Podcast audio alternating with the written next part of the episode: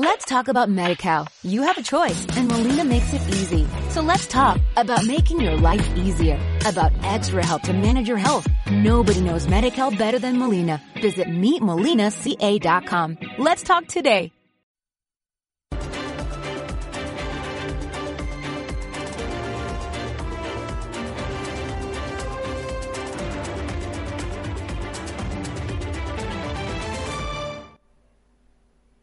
Muy buenas noches, bienvenidos a los servicios informativos de Ceuta Televisión. Comenzamos contándoles que los permisos de trabajo para transfronterizos se han incrementado cerca de un 346% en el último año, un incremento motivado fundamentalmente por la regularización de empleadas del hogar a las que corresponden más del 90% de las solicitudes.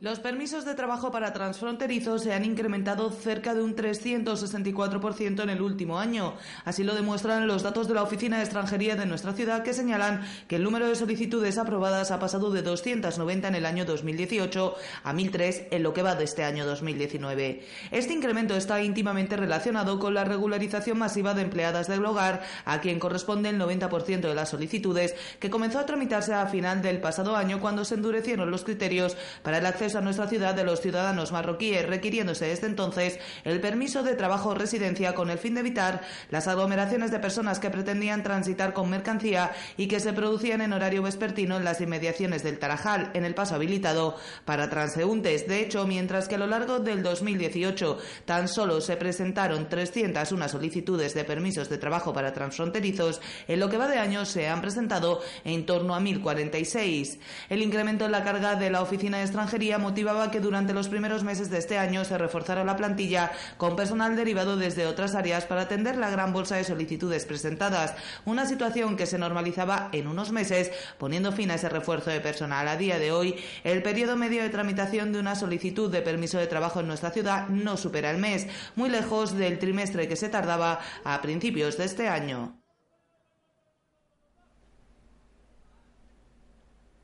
Cambiamos de asunto. El retraso en la elaboración del pliego de condiciones del servicio de transporte público está generando una gran incertidumbre entre accionistas y empleados de la actual concesionaria, Jadú Almadraba. Así lo confirman a Ceuta Televisión varias fuentes relacionadas con esta empresa que señalan también que este pliego llega en un momento delicado para las cuentas de la propia empresa debido sobre todo a las pérdidas ocasionadas en la línea 7 que comunica el centro con la frontera debido a la situación del Tarajal. Pese a que la concesión del servicio público de transporte caducase el pasado mes de septiembre y que éste se prorrogó automáticamente, la incertidumbre sigue condicionando el funcionamiento de la empresa Jadú Almadraba, histórica adjudicataria de dicho servicio. Y es que el pliego de condiciones aún no ha sido dado a conocer por la ciudad autónoma. Ello no garantiza precisamente que la histórica concesionaria vaya a continuar. No solo la posibilidad de incluir nuevas líneas y vehículos eléctricos, el coste de uno de estos duplica al de uno de los actuales, sino que llega en un momento en que la situación es delicada en cuanto a la línea más rentable de cuantas operan actualmente, la número 7, es decir, la de la frontera. Con las ganancias de esta línea se iban compensando otras que son una pérdida constante, coinciden en ello varias personas, pero las restricciones al paso hacia Ceuta que estamos viviendo en los últimos años ha hecho bajar considerablemente los ingresos en la número 7, por lo que la situación se complica. Igualmente, el cierre de Benzú ha aminorado bastante los beneficios de esta línea, ya que el colectivo de personas que cruzaban dicho paso eran usuarias de la línea de autobuses, por lo que el nuevo concurso llega en el peor momento. Del pliego de condiciones no se sabe nada aún, pero con lo que vamos conociendo no es seguro que volvamos a presentarnos, se advierte desde una empresa con más de 75 años de historia y casi 100 trabajadores a su cargo. El presidente de la ciudad ha descubierto una placa en la nueva instalación de la ITV en el puerto en un acto que ha contado con la presencia de la delegada del Gobierno. La dirección de Itelevesa confía en que, solventadas las cuestiones burocráticas, puedan estar operativos antes de final de año en esta segunda instalación, que supone una apuesta por la digitalización y, mediante el uso de la cita previa, una mejora del servicio público, aunque no habrá cambios en los precios. Con el descubrimiento de la placa de la instalación por parte de las autoridades se inaugura la que supone el número 70 de las estaciones de la empresa en toda España, pero que no tiene fecha definida para empezar a funcionar, aunque se espera que sea antes de final de año. La estación está lista para abrir, eh, está preparada, hoy es el acto de inauguración. No nos olvidemos que es una ampliación de las líneas que tenemos en la estación existente, es la misma estación. Estamos terminando unos últimos trámites en el ayuntamiento, inmediatamente ya abrimos. A veces la Administración va con sus tiempos y los tenemos que respetar, pero vamos, esto se abrirá ya rápido. Esta instalación suma una tercera línea al servicio que realiza unas 30.000 inspecciones al año, lo que permitirá agilizar el trabajo, además de suponer una mejora en cuestiones como la documentación con la digitalización del servicio. Hemos trabajado mucho en la digitalización de las estaciones y lo que trabajamos es intentar que toda la parte más burocrática y más administrativa del proceso, de los papeles, de recibir, eso lo eliminemos, lo podemos hacer todo por Internet. Esta es una estación en la que únicamente trabajaremos con cita previa para evitar colapsos y una mejor administración del tiempo y de esta manera que la inspección sea muchísimo más ágil. Sin embargo, los precios de servicio no van a variar, siendo más altos que en otras comunidades, algo que la dirección justifica diciendo que hay que mirarlo en el contexto de la inversión realizada y las prestaciones que se ofrecen. No es tanto el precio de una inspección, como cuál es la inversión y cuál es la facilidad del operador asociado a eso que se paga. Siempre pagamos un servicio y no es lo mismo un servicio que otro, ni lo presta igual una compañía que otra. Entonces, mirar el precio de manera sesgada yo creo que es erróneo y no aporta demasiado. Estas instalaciones se atenderán siempre con cita previa, que se puede pedir desde una semana a un mes antes, teniendo el usuario la opción de elegir en cuál de las dos estaciones fijar la prueba.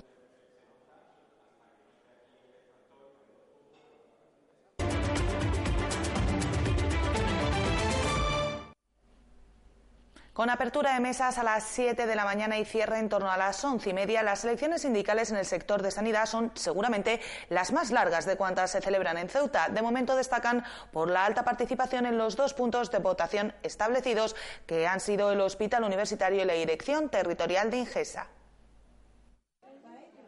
con un horario maratoniano para poder adaptarse a los distintos turnos. Las elecciones sindicales en sanidad han comenzado con algo de retraso al constituirse tarde un par de mesas. Será en torno a las 23.30 horas cuando caben unos comicios que destacan por su alta participación, como explica Elizabeth Muñoz de SATSE. Aquí en Ingesa siempre ha sido una participación muy alta, superando incluso el 70% de la participación. Unas elecciones a las que vuelve a presentarse tras no poder hacerlo por un defecto de forma hace cuatro años la UGT, sus secretario general, Antonio Ponce, se muestra ilusionado por ello. Hemos presentado nuestra candidatura en tiempo y forma y bueno, y esperamos en el día de hoy obtener buenos resultados. También concurre por primera vez el sindicato médico. Uno de sus miembros, Adeselan Buyema, admite que recibirán pocos votos de colectivos que no sean el propio de los galenos. No pretendemos un, un, sindicato eh, exclusivo, pero es difícil que nos voten otros gremios, salvo el colectivo médico, ¿no? La Junta de Personal Actual está compuesta mayoritariamente por miembros de SESIF. El número 3 de su candidatura, Javier Montero, espera revalidar esa confianza. Esperamos revalidar otra vez la, gran afluencia de votos que hubo a favor de nuestro sindicato, FSI. A estas elecciones se han desplazado incluso representantes nacionales. Es el caso, por ejemplo, de Antonio Cabrera, secretario estatal de Sanidad de Comisiones Obreras. El caso de Ceuta y Melilla tendrían que exigir al gobierno asumir más competencias de forma directa o también de Isabel Lozano, vicesecretaria de USAE, que pone el acento en los sueldos que percibe el colectivo de enfermeros. Tenemos unas retribuciones inferiores a las que realmente marca la ley.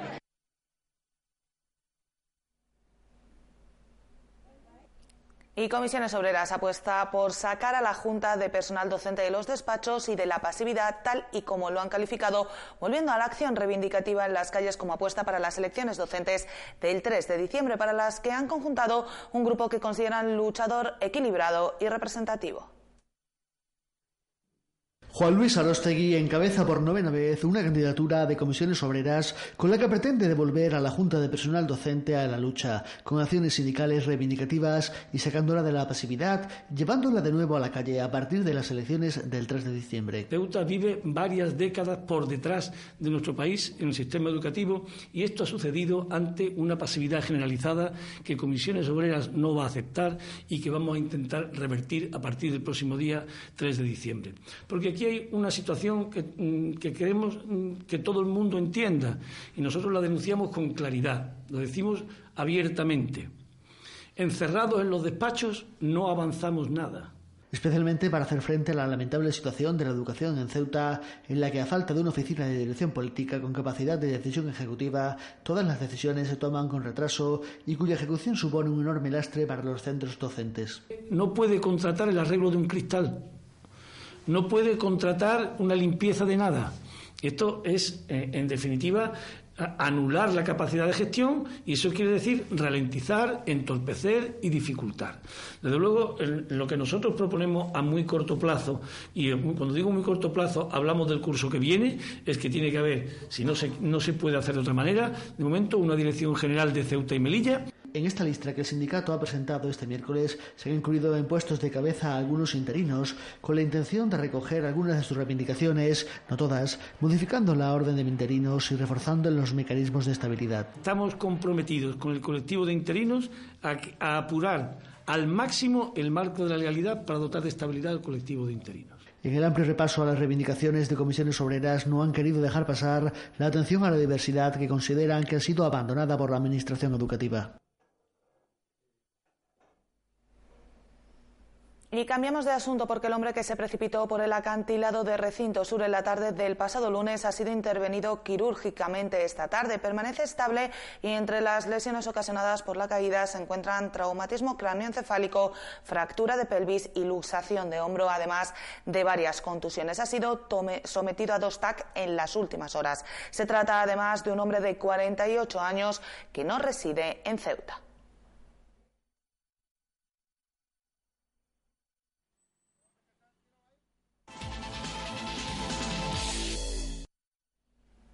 Y en el tiempo del deporte les contamos que la agrupación deportiva Ceuta Fútbol Club ha conocido las durísimas sanciones que le ha impuesto el comité de competición tras el partido ante el Jerez Deportivo Fútbol Club. Sufian y José Juan Romero han sido los peor parados. Además, la entidad que preside Luay Jamido ha anunciado la marcha del delantero Chico Díaz.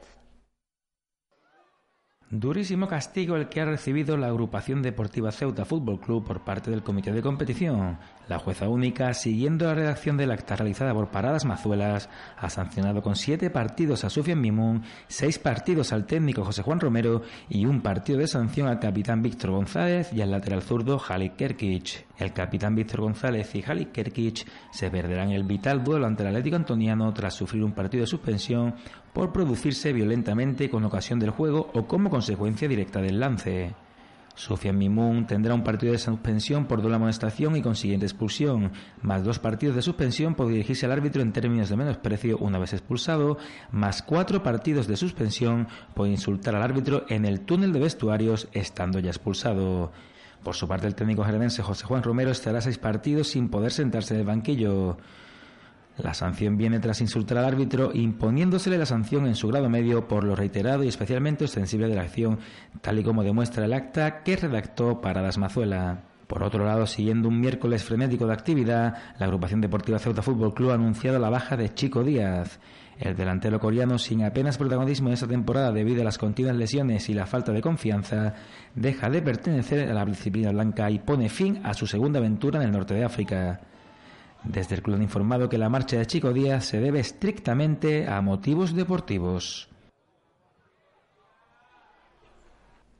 Pues con esta información sobre la agrupación deportiva Ceuta les decimos adiós por hoy, no sin antes recordarles que pueden seguir toda la actualidad de la ciudad en nuestros perfiles, en las redes sociales, Facebook y Twitter, en nuestros podcasts y, como no, aquí en www.ceutatv.com. Hasta mañana. Adiós. Let's talk about MediCal. You have a choice, and Molina makes it easy. So let's talk about making your life easier, about extra help to manage your health. Nobody knows MediCal better than Molina. Visit meetmolinaca.com. Let's talk today.